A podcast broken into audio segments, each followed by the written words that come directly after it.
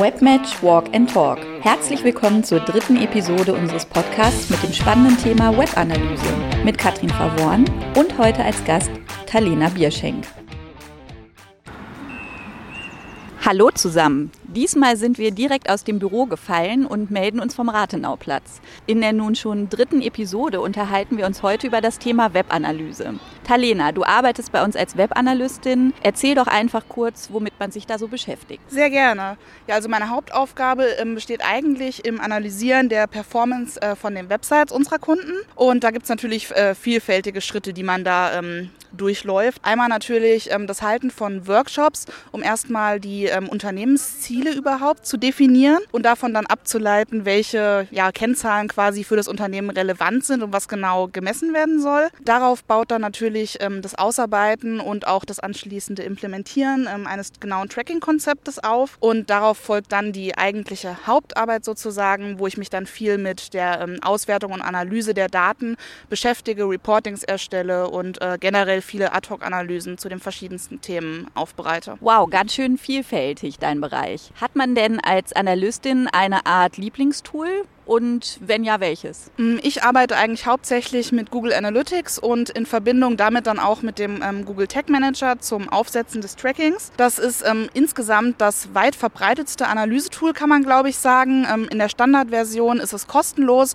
und die reicht eben auch ähm, für die meisten Websites, die jetzt nicht äh, super groß sind, aus. Und insgesamt gibt es in dem Tool eben sehr viele detaillierte Auswertungsmöglichkeiten, was das Ganze so praktisch macht. Für die ähm, Visualisierung der Daten dann ähm, nutze ich oft Google Data Studio, wo dann Dashboards erstellt werden, um die ähm, ganzen Zahlen und Entwicklungen der ähm, Werte einfach grafisch ein bisschen aufzubereiten. Webanalyse besagt ja erstmal so ganz grob, dass man Daten über Website-Besucher sammelt und auch ihr Verhalten verfolgt. Was sind denn die größten Fehler, die in diesem Bereich gemacht werden? Vielleicht kannst du da mal kurz ein bisschen aus dem Nähkästchen plaudern. Genau, also was du sagst, ist erstmal richtig. Man sammelt die Daten und dann ist, wie gesagt, ähm, die Auswertung und Interpretation ähm, der Daten natürlich noch sehr wichtig. Fehler liegen oft darin, dass ähm, viele Unternehmen alle denkbaren Daten quasi sammeln, ohne so ein richtiges Konzept zu haben. So ganz nach dem Motto, je mehr Daten wir haben, ähm, umso besser ist es. Aber dabei sollte man sich halt viel mehr die Frage stellen, was sind eigentlich genau die Ziele unseres Unternehmens? Wie kann man die messen? Und was macht es dann überhaupt äh, für Sinn, an Daten zu sammeln? Oft ist es halt so, dass ähm, Standardmetriken, wie beispielsweise jetzt die Seitenaufrufe von einer Website, ähm, gemessen werden und dass dann aber die genaue Analyse der Daten fehlt. Sprich, man sammelt die Daten, Daten und das, was danach kommt, fehlt dann quasi. Aber genau das ist halt wichtig, um letztendlich davon profitieren zu können von dem ganzen Thema Webanalyse und äh, ja auch ein detaillierteres Tracking, um überhaupt die Nutzerverläufe besser einschätzen zu können. Webanalyse, Tracking, Dashboards, das klingt für viele erstmal so, als ob man einiges an technischem Know-how bräuchte, um eine funktionierende Analyse aufzusetzen. Ist das tatsächlich so? Generell ist natürlich schon ein gewisses Maß an technischem Verständnis einfach ähm, nötig,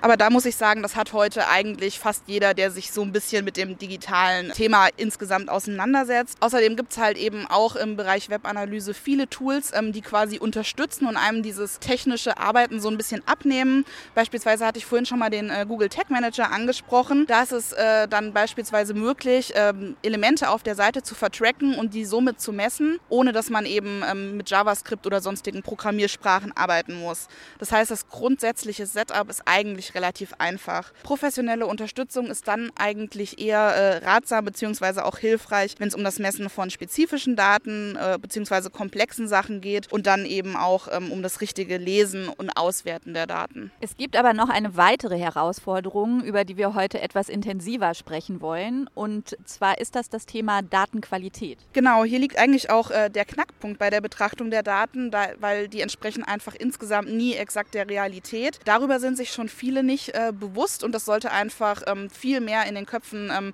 ja, der Leute, die die Daten analysieren wollen, verankert sein. Aber es ist natürlich auch wichtig, dass man ähm, bestimmte Punkte, die, es da gibt, ähm, beachtet, um einfach zu ermöglichen, dass die Daten, die man sammelt und auf die man sich dann quasi in den Auswertungen und den Handlungsempfehlungen auch verlässt, ja, dass die der Realität einfach möglichst nahe kommen. Du hattest ja gerade gesagt, die Daten entsprechen nicht der Realität, zumindest nicht exakt.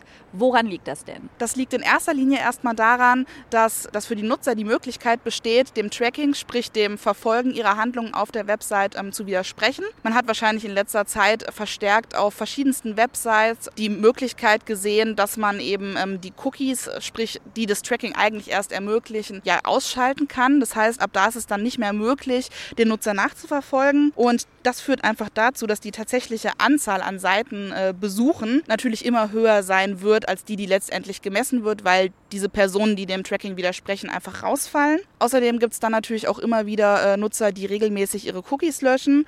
Und so ist es dann beispielsweise überhaupt nicht möglich zu erkennen, dass ein Besucher vorher schon mal auf der Seite war. Und äh, somit wird er dann beispielsweise vom Analytics-Tool als neuer Nutzer erkannt. Zusätzlich ist es dann noch schwierig, die Nutzer über verschiedene Devices zu tracken. Gerade wenn jetzt ähm, man keinen Login-Bereich hat, ist es einfach schwierig, weil das Analyse-Tool natürlich nicht weiß, dass ich, ähm, wo ich heute per Desktop auf der Seite war und dann morgen oder zu einem späteren Zeitpunkt mein Smartphone benutze, dass ich einfach dieselbe Person bin. Und trotzdem habe ich schon gelernt, dass man einiges dafür tun kann, die Datenqualität von Google Analytics zu verbessern. Du hast hierzu eine sehr ausführliche Checkliste erstellt, dazu später vielleicht noch mehr. Aber könntest du eventuell schon mal zwei Handgriffe verraten, die jeder ganz einfach umsetzen kann, wenn er mit Google Analytics arbeitet? Ja, gerne. Also insgesamt ist es immer empfehlenswert, dass man mit mindestens drei Datenansichten pro äh, Property arbeitet. Für die, die jetzt mit den Begriffen noch nicht so vertraut sind, ähm, Grob kann man sagen, dass jede Property für eine spezifische Website steht. Das heißt, man sollte eigentlich für jede Website da drei verschiedene ähm, Bereiche haben. Einmal äh, welche für die Rohdaten. Das heißt, das sind dann wirklich alle Daten, die man auf der Website sammelt, ähm, jetzt ohne Filterung oder sonst welchen Anpassungen, die da vorgenommen werden. Dann ähm, zusätzlich empfehlen sich Testdaten, einfach wenn man ähm, ja, bestimmte Einstellungen bzw. Konfigurationen oder Filterungen der Daten vornehmen möchte, sollte man das dann da tun und nicht in den Daten Daten, die man dann letztendlich zur ähm, Analyse nimmt, weil einfach immer Fehler passieren können. Das ist ganz normal und man möchte ja nicht, dass dann irgendwelche Daten verfälscht ähm, oder verloren gehen. Sprich, man sollte dann diese Testdatenansicht nutzen und erst wenn man dann geprüft hat, dass alles so funktioniert, wie es sein soll, sollte man das dann auf die dritte Datenansicht ähm, übernehmen, was dann quasi die Masterdatenansicht ist, mit der man dann ähm, die Reportings erstellt. Außerdem ist es äh, noch wichtig, dass der organische Suchtraffic im Analysetool ähm, angepasst wird. Das heißt, Leute, die über ähm, Suchmaschinen wie beispielsweise Google etc. auf die Seite kommen, dass die eben auch ähm, ja, so dort erkannt werden. Bei den meisten Suchmaschinen, bei den großen wie jetzt Google oder Bing, äh, funktioniert das automatisch. Es gibt aber natürlich tausende Suchmaschinen im Internet, ähm, die dann zum Teil auch kleiner sind, wie äh, Ecosia oder Yahoo. Und da ist es einfach notwendig, dass man äh, mit einem Filter diese Anpassung vornimmt, weil wenn man das nicht tut, werden sie als äh, Verweis gewertet. Das heißt, der Zugriff wird so behandelt, als würde man jetzt ähm, von einem Link auf einer anderen Website auf das eigene Angebot kommen, was ja faktisch nicht der Fall ist. Nun werden ja äh, beim Thema Webanalyse generell allerhand Besucherdaten erfasst und äh, natürlich die Bewegungen der Nutzer auch auf auf den Websites nachverfolgt. Da lässt das Thema Datenschutz nicht lange auf sich warten. Was sollte man denn beachten? Genau, also wie du schon ganz richtig sagst, Datenschutz spielt natürlich auch im Bereich äh, der Webanalyse eine große Rolle.